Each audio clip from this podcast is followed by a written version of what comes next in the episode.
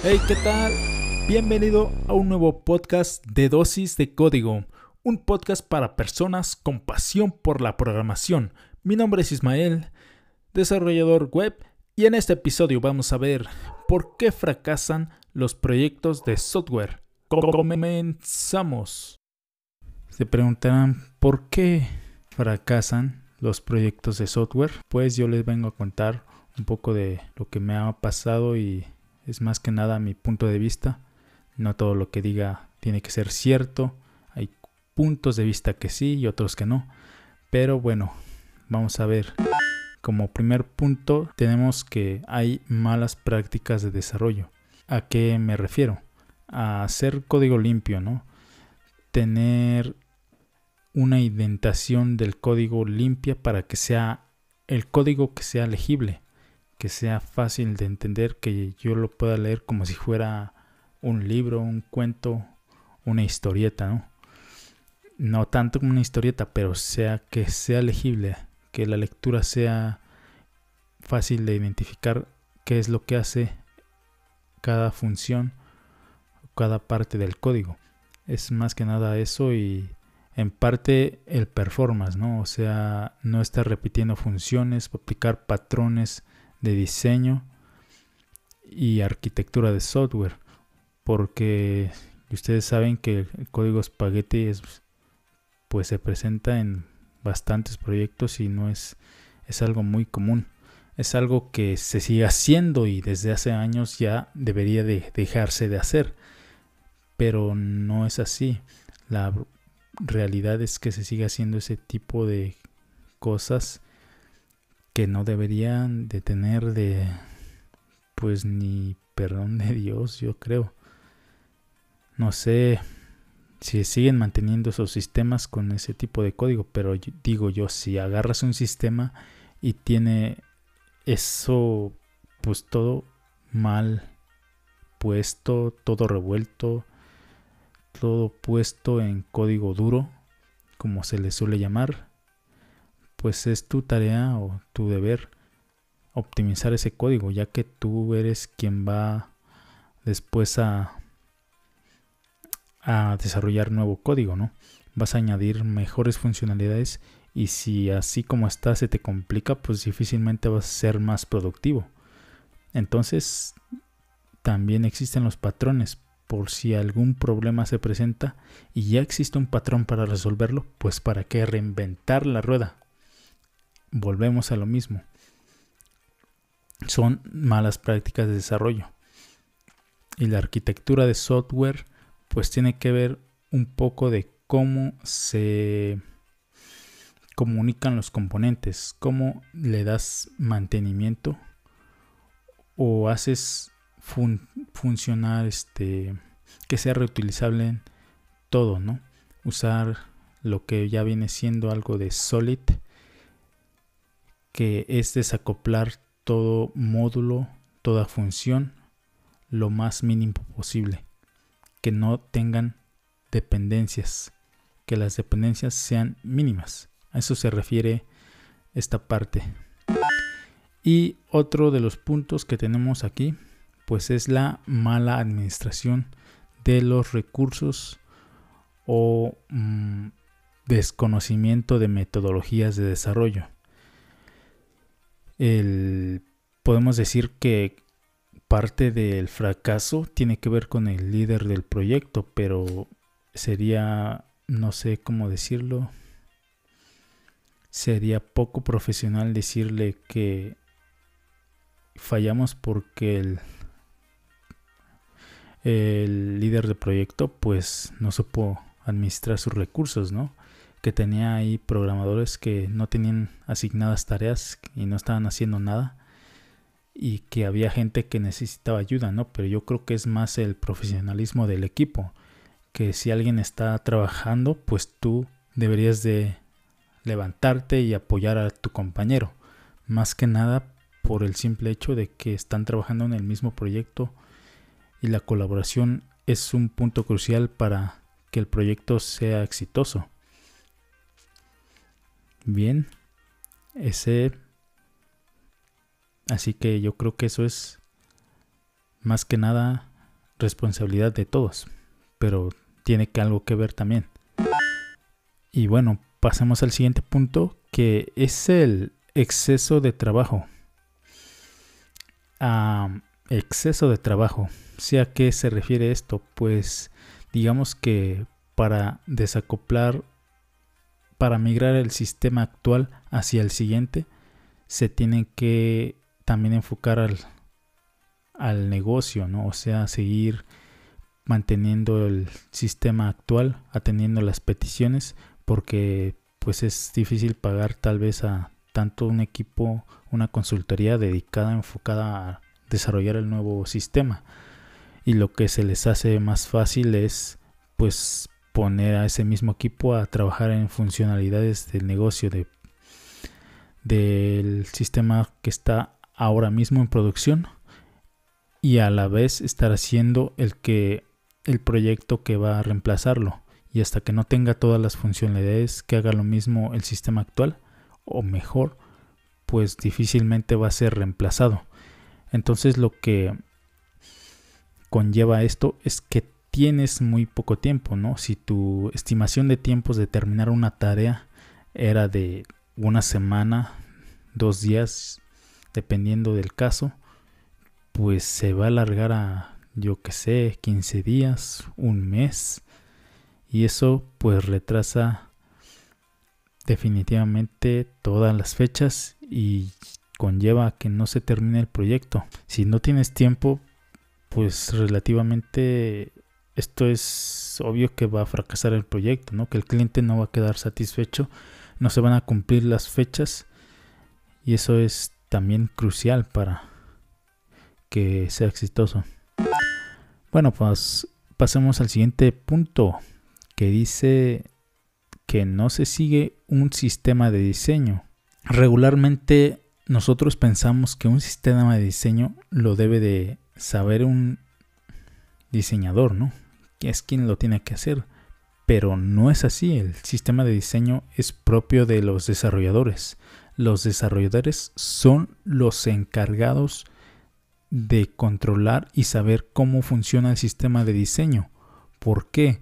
porque ellos son los que van a utilizar esos componentes y tienen que identificar qué componentes se van a utilizar a lo largo de toda la interfaz y eso te va a ahorrar muchísimo tiempo a la hora de comenzar a desarrollar el proyecto y no tener que estar pensando ya en desarrollo cómo va a funcionar este botón, qué estados va a tener, cuál va a ser la transición de, un módulo a otro, ¿no?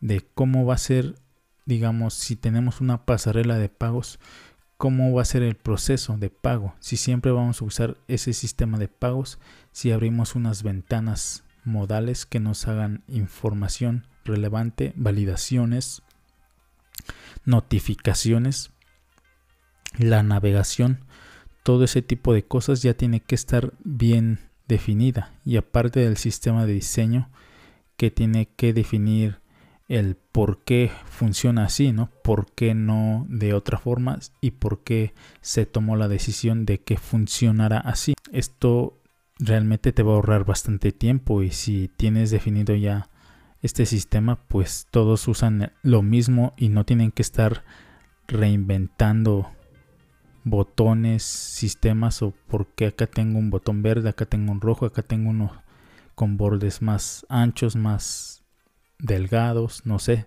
sí que tenga una composición, una alineación, que todo esté en armonía. Y eso es básicamente este punto. Y el siguiente punto es la mala comunicación y colaboración. Y esto se refiere a que también se comunican el equipo de diseño con el de programación o entre programadores.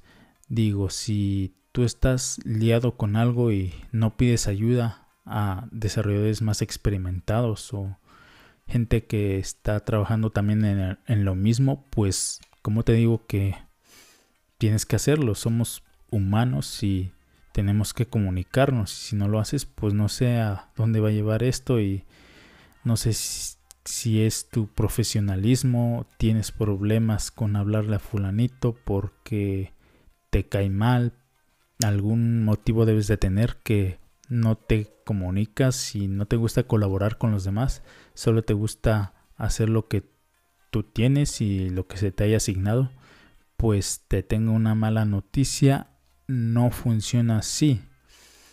Hay metodologías que son de pair programming en la cual pues uno está programando, el otro está ayudando con ideas o diciéndole, ok, esto lo podemos mejorar así y por qué no lo hacemos así o así.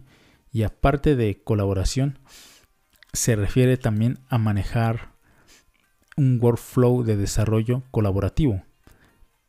Por ejemplo, un control de versiones, que es básicamente que todos colaboren dentro del mismo código y no yo tenga el proyecto descargado en mi computadora, el otro compañero en otra computadora y el otro también. Con lo cual, si yo descargo, el, yo no descargué la última versión que estaba en el servidor y hago unos cambios, pero alguien ya había subido otros cambios, pues me vuelo todo lo que había hecho el compañero. Y eso pierde bastante tiempo porque a la hora de hacer pruebas dices, oye, ¿por qué no funciona esto? Ya lo tenía, lo tenías, ¿no? Pero si ya estaba, yo lo probé en mi máquina. Pues sí, pero resulta que alguien no hizo su chamba de descargar el archivo y pues se nos puede pasar, no todo el tiempo estamos al pendiente de eso, tenemos bastantes archivos luego abiertos, pues es muy frágil esa línea.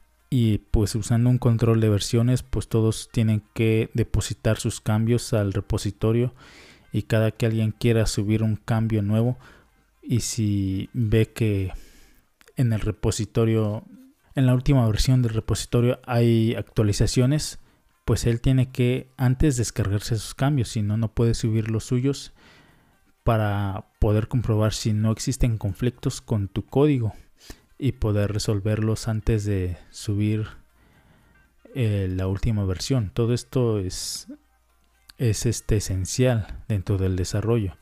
Ya que no quieras usar un control de versiones, también existen mm, ambientes colaborativos, digamos, que son en real time, que tú abres una aplicación, bueno, un, pues sí, un archivo y lo mismo que tú estás escribiendo lo está viendo tu otro compañero, o sea, todos los dos están trabajando dentro del mismo archivo. Aunque esto sería más como colaborativo, o sea, hacer pair programming porque uno tiene que estar al lado de otro y estar moviéndole cada quien en su teclado, pero cercas, ¿no? Sea, uno tal vez al lado del otro o no tanto así, pero sí que tengan comunicación continua o estén en una videollamada, algo así, ¿no? Que tengan, estén trabajando en el mismo archivo, pero realmente que sea colaborativo. No que yo tenga abierto un archivo y el otro compañero está haciendo otra cosa. En ese caso no tendría tanta, pues, tanto sentido usar ese tipo de sistemas. Lo esencial más bien sería utilizar, como bien, un sistema de control de versiones y ya sea donde lo alojes, ya sea GitHub, ya sea GitLab, ya sea Bitbucket u otro, es el mismo sistema. Bueno, el core con el que trabaja es Git y gran parte también aquí conlleva lo que es la asignación de tareas y cómo se lleva ese esa estimación de tiempos, ¿no? Porque por ejemplo, en Bitbucket existen unos tableros donde ya viene como bueno, viene un tablero donde se asignan tareas. Todo es colaborativo. Ya cada quien sabe qué tarea está haciendo, cuánto va progresando. Y tampoco es de que tengas tareas y digas, ok, tengo dos tareas, tres tareas en haciendo. Cuando realmente estás haciendo solo una. O sea, también en esa parte hay que ser honestos y poner realmente la tarea que estamos haciendo. Uno puede estar cambiando, cambie y cambie de, no sé, darle media hora, 10 minutos a una y otra, una hora, dos horas. Y estás trabajando en dos cosas, pero ¿por qué mejor no Realmente trabajas en una sola, la terminas y hasta que la terminas cambias a otra. Eso sería más eficiente y ahorraría también tiempo al product manager, al líder de proyecto, a estimar mejor los tiempos. Y también en ese tipo de ambientes existe una sección donde puedes poner tu documentación. Si en determinado momento alguien tiene que trabajar en ese módulo, pues ok, se va a la documentación, busca cómo funciona esto o qué es lo que, cuál es el proceso, el mapeo del proceso de cómo funciona esto.